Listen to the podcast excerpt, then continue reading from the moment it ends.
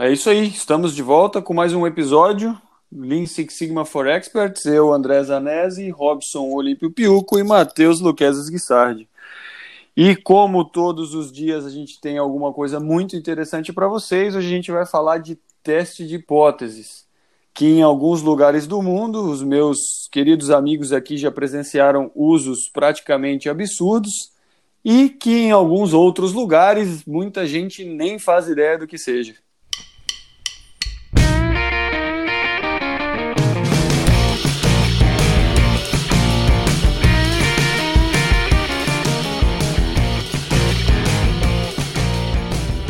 E após essa fala quase folclórica desse nosso querido mancebo capixaba, vamos ao tema de hoje, que é teste de hipótese. Com certeza vocês estavam ávidos né, por discutir esse tema com a gente, ou por ouvir esse tema né, e a gente discutindo ele, porque isso, esse, esse, tema, né, teste de hipótese, com certeza ele é um dos mais aplicados para fazer proselitismo utilizando o Six Sigma, porque ele é uma estatística simples, ela é bem singela e ela serve para muita coisa, né? principalmente para validar aquilo que a gente quer que seja verdadeiro, né? que é o tal do confirmation bias. Está tudo interconectado. Né? Então, nós vamos debater com, com certa amplitude e certa profundeza esse tema tão importante, é, sem fazer, lógico, aquele proselitismo tradicional e evitar algumas pantomimas que o pessoal tem falado por aí. Começando por, pelo, pela nomenclatura, né? Vamos falar sobre as hipóteses, né? Então, hipóteses a gente já falou bastante sobre o que, que é em outros podcasts, né? E agora a gente vai falar dois termos hum, quase novos, né? O primeiro deles é hipótese nula, que nós vamos chamar de H0, e a segunda é hipótese alternativa, que nós vamos chamar de H1.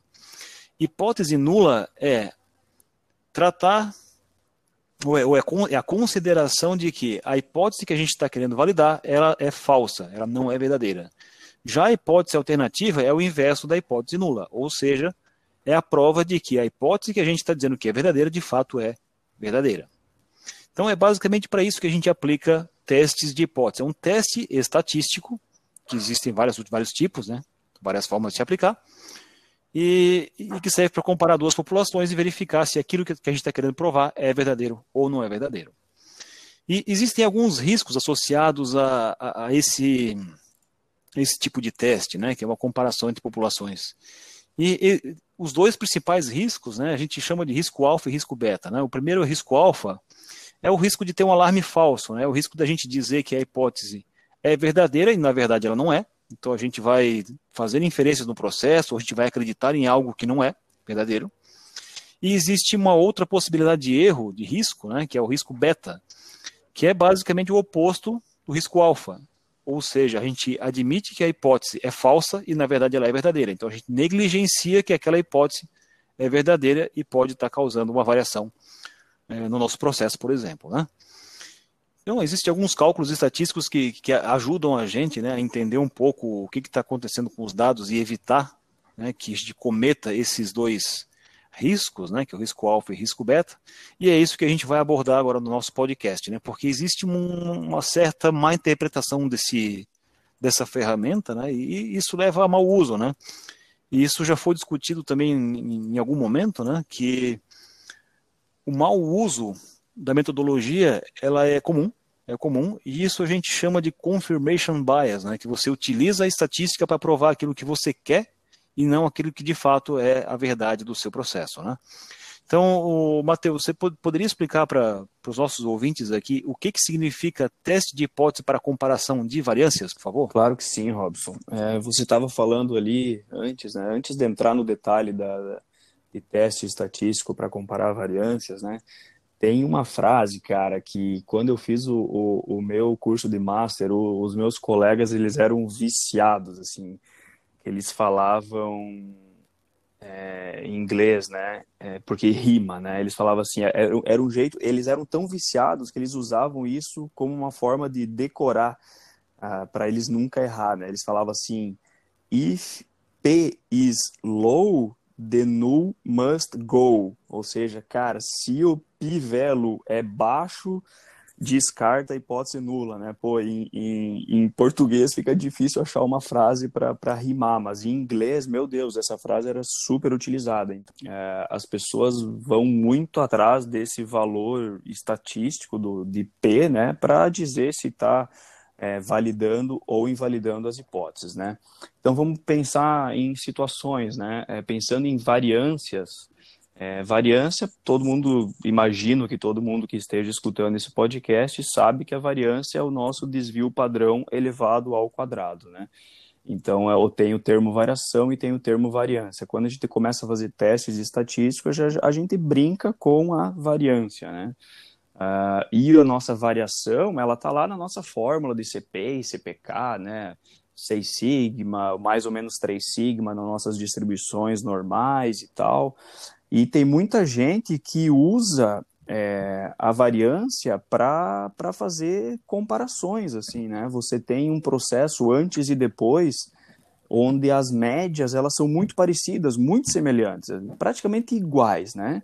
O André vai falar um pouco de médias depois, mas pensando em dois processos que você bate o olho no gráfico, você sabe que o, o antes e o depois eles estão com uma média muito semelhante, mas eles têm uma diferença de, de variação, né?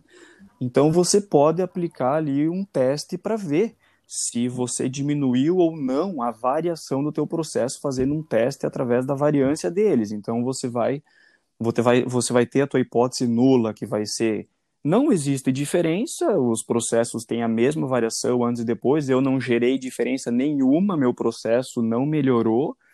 É, mas você tem a hipótese alternativa que é: sim, eu gerei uma diferença de variâncias é, estatisticamente significativa. Então você consegue comparar essas duas é, variâncias dessas duas populações antes e depois e dizer, afirmar correndo um certo risco que você vai escolher, se o teu processo for super crítico e, e pode gerar problemas de segurança, provavelmente você vai escolher um alfa aí de 1%, meio por cento. Agora, se se trata de outras coisas não tão críticas, você vai brincar aí com alfa de 5% e você vai poder comparar essas variâncias. Né? Isso é um exemplo que me passa na cabeça. Um outro exemplo que, que, que me surgiu foi o seguinte, né? Você você tem um processo, esse processo ele precisa ser extremamente controlado, né? Vamos pensar para quem gosta de cerveja aí, né? Você está lá invasando a cerveja e você tem que botar uma quantidade X de ml, né, de mililitros dentro dessa tua long neck, né? Vamos supor que seja lá 330 ml, você tem que colocar 330 ml, você tem que ter um processo controlado você precisa de um CPK aí de 1.6, por exemplo. Se você tem o teu CPK desejado e você tem é, a tua média do processo você, e as tuas especificações, você vai conseguir encontrar o teu sigma, né? Então você pode pegar e dizer, cara, o meu, a minha variância não pode ultrapassar tanto. Então, esse é o teu valor target, você consegue fazer uma, uma, uma coleta de dados aí, gerar uma certa amostragem, você consegue obter essa variância e você consegue ver se essa variância, comparada com aquela máxima variância que tu permite ter no seu processo, você está gerando uma diferença ou não. Porque você vai ter variação todo e qualquer processo vai ter variação. Só que a gente tem que entender até quando que essa variação é aceitável ou não e se ela existe, se ela é estatisticamente significativa comparada com uma outra variância, né? Então são duas situações assim que me vêm na cabeça e isso vai para inúmeras situações, tá? Robson, André e nossos espectadores, né?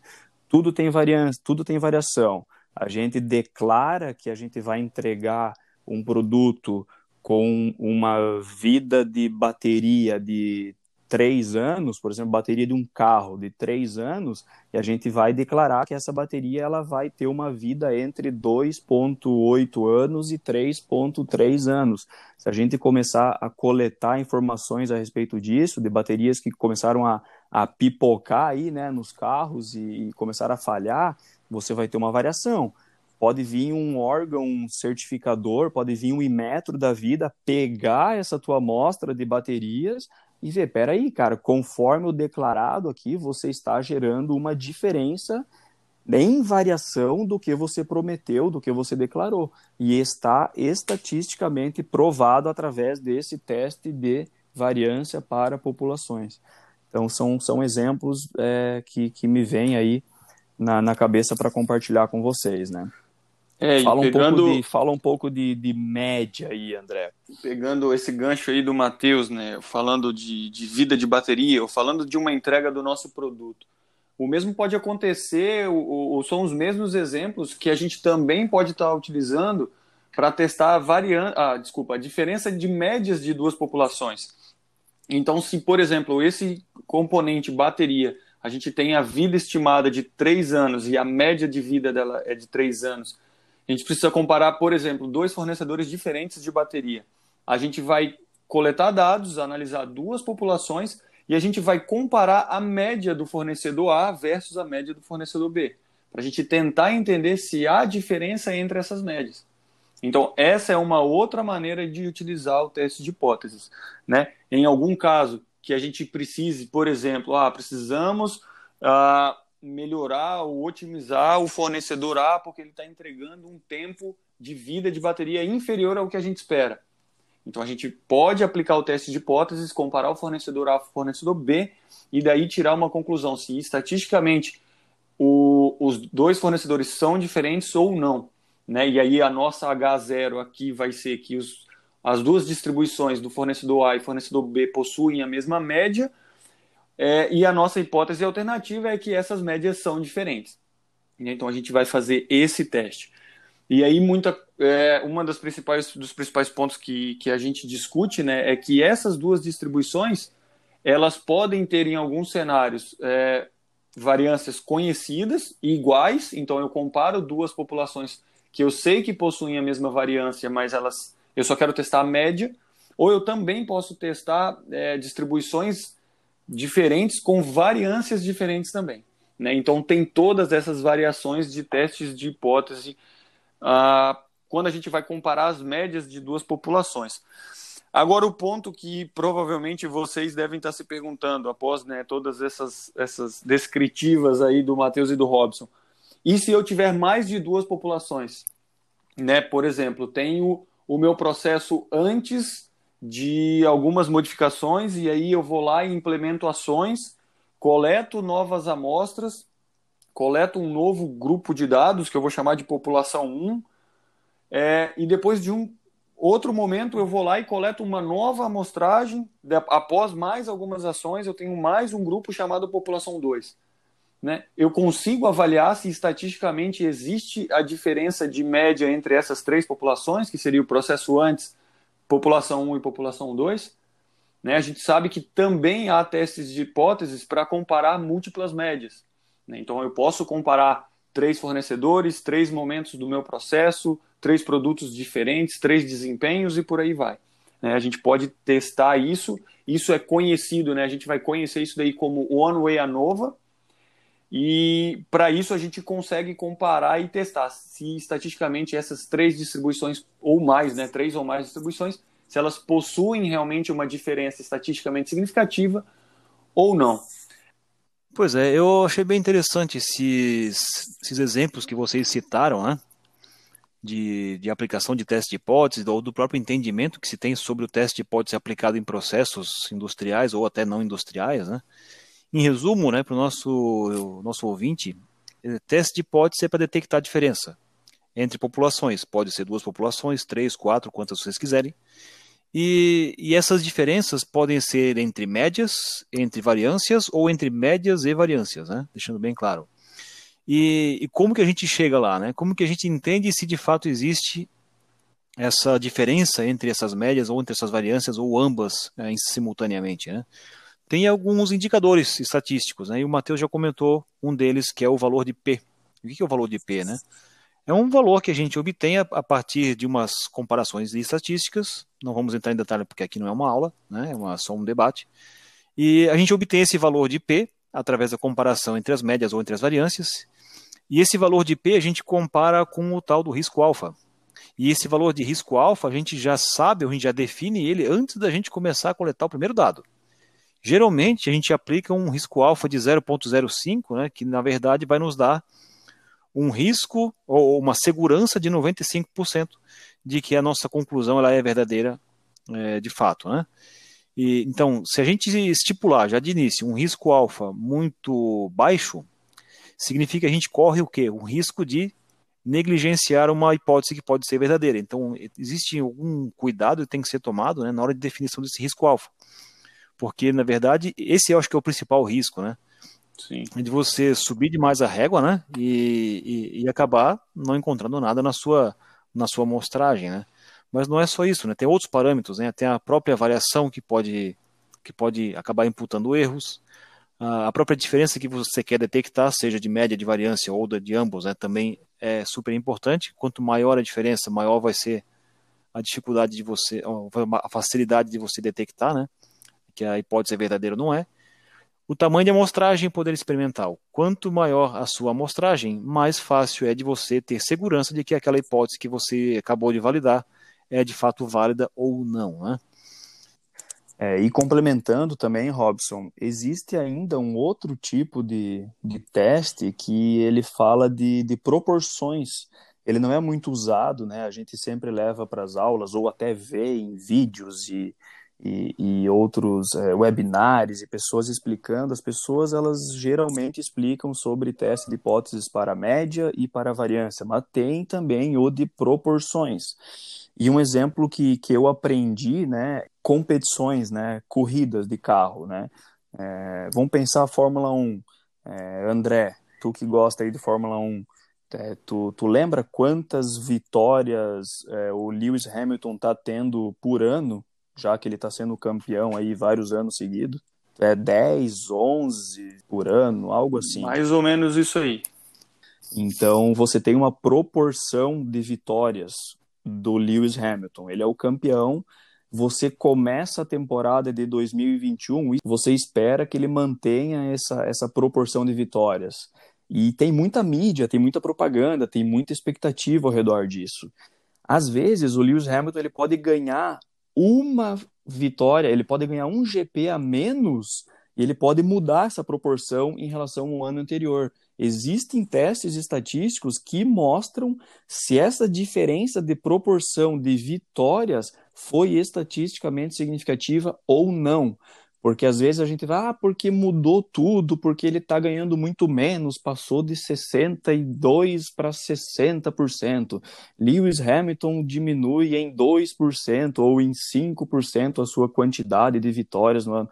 E aí você vai lá, faz um teste e você vê que é estatisticamente não significativo, ou seja, é igual. Quando a gente fala, né, é, coisas é, são iguais, né, variâncias iguais, médias iguais, proporções iguais, não quer dizer que ela é exatamente igual na, nas casas decimais. Não, é porque no Seis Sigma ali a gente diz que ela é estatisticamente igual, quer dizer que não tem algo estatisticamente comprovado que, que, que vá alterar esse, esse valor. Eu só queria complementar com essa parte aí, porque às vezes passa batido, né? Excelente, Matheus. E existem esses indicadores, né, que vão dizer se a sua hipótese ela tende a ser verdadeira ou não, né, comparando com o, risco alfa que você está assumindo que é aceitável ou não é. E, e tem gente que utiliza isso para fazer mau uso, né? Vocês perceberam que, que existe uma cartilha, né? pra, a ser seguida. Né? Você começa com perguntas, hipóteses, coleta dados para validar ou não essas hipóteses, e, e, depois tem as análises estatísticas. Né? As estatísticas vão dizer se aquela sua hipótese tende a ser verdadeira ou não, né? e ainda vai, vai existir um risco por trás dela. Né? Então, tem muita gente que utiliza essa cartilha de análise de dados para comprovar ou não hipóteses, né? para basicamente dar um verniz científico sobre uma tentativa e erro descarada. Né? uma tentativa e erro proverbial. Então é, é uma análise que ela é bem, bem singela, né? Essa análise de, de comparação de médias ou comparação de variâncias ou até de ambas é, juntas, né? Mas existem N artigos científicos publicados na internet que ilustram isso aí, que, que você pode é, comprovar, entre aspas, né, que uma hipótese absurda ela é verdadeira utilizando teste de hipótese basicamente mexendo naqueles parâmetros que eu acabei de comentar, né? Tamanho de amostra, poder experimental, mexendo no risco alfa e daí por diante, né? Um dos artigos que, que eu lembro, que eu até já comentei é, em, em, outro momento, que é o StatsCat and the Ghost Salmon, o autor do, do, do, artigo ele diz o seguinte: ó, você consegue comprovar que um salmão morto e congelado há vários meses ele está vivo, basicamente fazendo milhares e milhares, 200 mil análises de ressonância magnética no cérebro desse peixe que já está morto e congelado. Você prova que ele está vivo, basicamente aumentando a amostragem e alterando os outros parâmetros que, que existem aqui, que depois podem facilitar ou não a, a aparição né, de um valor de P significativo na sua, na sua análise. Né?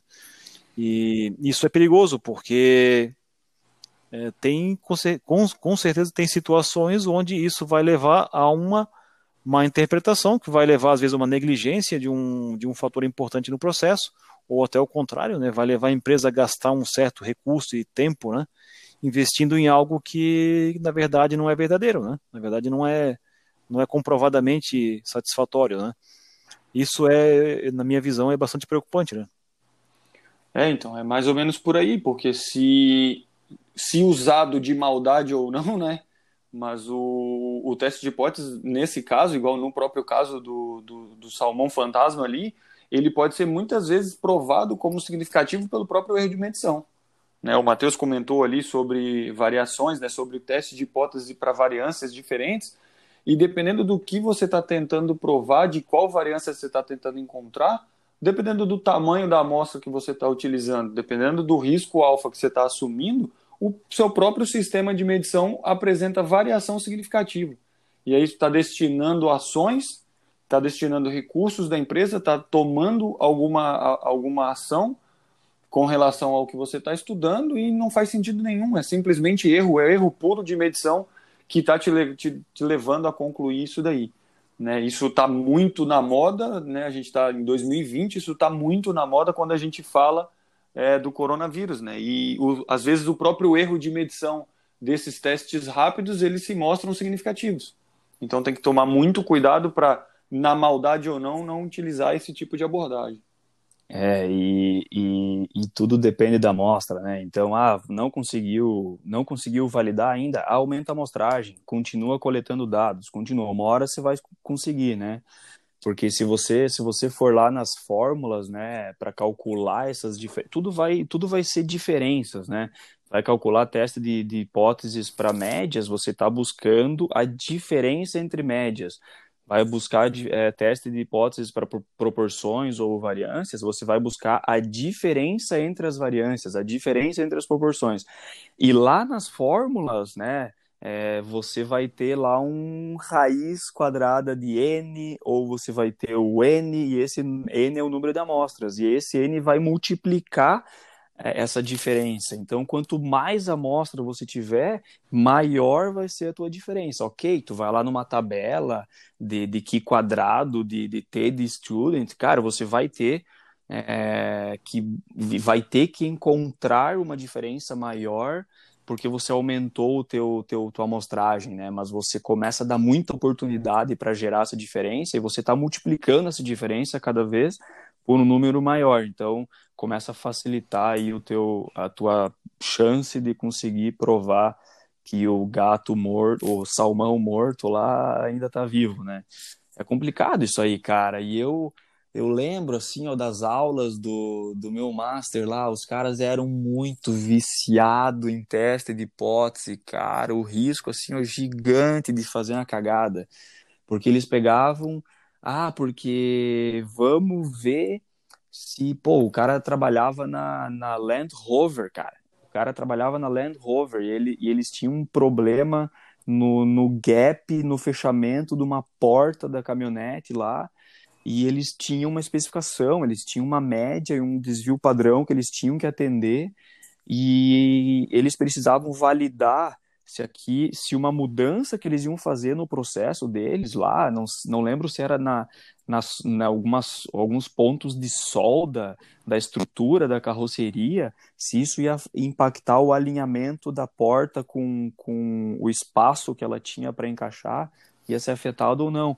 Então eles iam lá, coletavam, mediam tipo três, quatro é, é, gaps e eles pegavam três, quatro amostras e eles corriam pro, pro software achar um pivelo, achar ver se tinha significância estatística nisso ou não, sabe? E cara, se deu pivelo baixo, show de bola, vamos para frente, conseguimos provar que, que a mudança realmente foi eficaz, né? Nossa senhora, cara, eu ficava louco porque eu só pensava, meu Deus do céu, quanta coisa que pode afetar além disso. Tu acabou de falar, né, André? Pô, como é que eles mediam esse gap aí?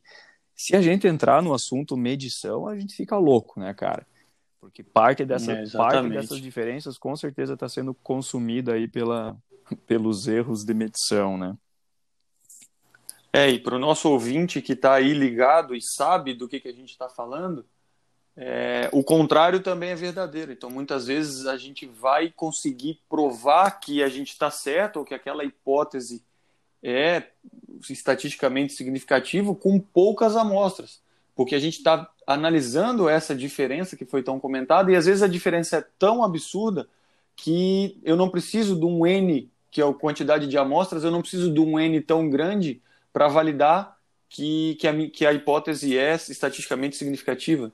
Então tem os dois lados da moeda, né? Então tem que ter cuidado, tem que ter raciocínio crítico, a gente tem que saber o que está fazendo, tem que planejar primeiro o que está fazendo para daí sim tomar as nossas conclusões. É, eu acho que esse é o cuidado que a gente tem que ter, né, André? E, e até relembrando alguns termos que a gente já discutiu em outros é, episódios, né? É, em, em, resumo, essa questão de fazer bem ou fazer mal o teste de hipótese né, é evitar o confirmation bias. Né? E como que a gente evita confirmation bias? O primeiro ponto é utilizar raciocínio crítico. Né? O segundo, que também já foi comentado, é começar com um bom planejamento experimental, fazer um bom mapa de processo, começar com boas teorias, boas hipóteses e lembrar que a gente tem diversos níveis para poder levar o nosso conhecimento. Então, se a gente sair do nível empírico e ir para o nível científico, já fica bem mais fácil de a gente conseguir comprovar que a nossa hipótese é ou não verdadeira. Né? Então, tem, tem várias técnicas para a gente evitar esse tipo de risco. Né? Então, não é só uma mera questão estatística de definir o risco alfa e achar um valor de P, comparar os dois e, e ver uma diferença. Né? Então, tem todo um, um, aparato científico que a gente tem que levar em consideração para poder tomar esse tipo de decisão. E aí, né, caros colegas, eu acho que isso tem muito a ver com o assunto do nosso próximo episódio, né, que é a diferença que existe entre um yellow belt, um green belt, um black belt, e, e tem muito a ver com isso porque eu não tenho segurança de dar para um yellow belt um banco de dados e pedir para ele fazer uma análise estatística e chegar a uma conclusão de que aquela hipótese que ele está tentando validar é verdadeira ou não é, né? Um green belt talvez já comece a ter um pouco mais de segurança. E o black belt ele tem a obrigação de não errar, né? Pelo menos nessa, nessa parte aqui, né? O que, que você acha, o caro colega Matheus? É, perfeito, cara. É, imagina dar, dar um módulo de teste de hipóteses para um yellow belt, meu, vira festa, cara. Vira festa, porque se, se a pessoa entende o que, que é de uma forma não muito boa, ela vai sair medindo um monte de coisa, tentando provar é, com, com pivelos que, que, que ele tá certo, que fulano tá errado e assim por diante, né? É bem crítico o assunto, eu tenho certeza que alguns ouvintes que manjam do, do, do, assunto aqui, que também se dizem experts aqui no assunto, vão nos escutar, vão vão criticar, vão querer buscar algum lugar aí para fazer um, algum comentário, porque pensa de uma forma um pouco diferente ou porque aprendeu de uma forma diferente. E se, se a gente vê que tem essa diferença, a gente pode aplicar um teste de hipóteses, né, também, cara, para ver se tem alguma diferença entre a nossa opinião e dos outros, porque dá para aplicar para tudo. E daí provamos que tá né, certo. a gente fica. E daí provamos que nós estamos certos. A gente fica louco com isso, né, galera? Com certeza. Então, se você ouvinte quer aprender um pouco mais sobre essa questão de quem deve fazer corretamente essa te esse teste de hipótese né, e tirar conclusões assertivas, assista o nosso próximo episódio que vai detalhar bem essa questão de o que é um Yellow Belt, o que é um Green Belt, o que é um Black Belt ou até um Master, né? E quais são as expectativas que se deve ter né, acerca desses termos e dessas classificação que existe, né? Na metodologia Six Sigma, né? Então, nos vemos no próximo episódio.